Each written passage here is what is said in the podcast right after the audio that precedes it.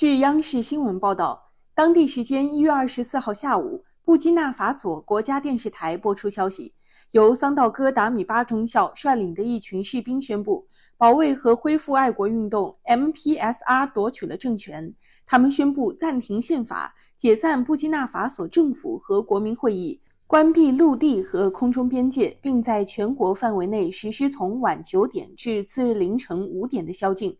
军人代表在电视中宣读了三道戈达米巴中校的声明。声明称，决定解除部总统卡博雷的总统职务。事件中没有血腥和暴力发生，被捕的人员被安置在安全的地方，会尊重他们的尊严。感谢收听羊城晚报广东头条，我是主播经纬。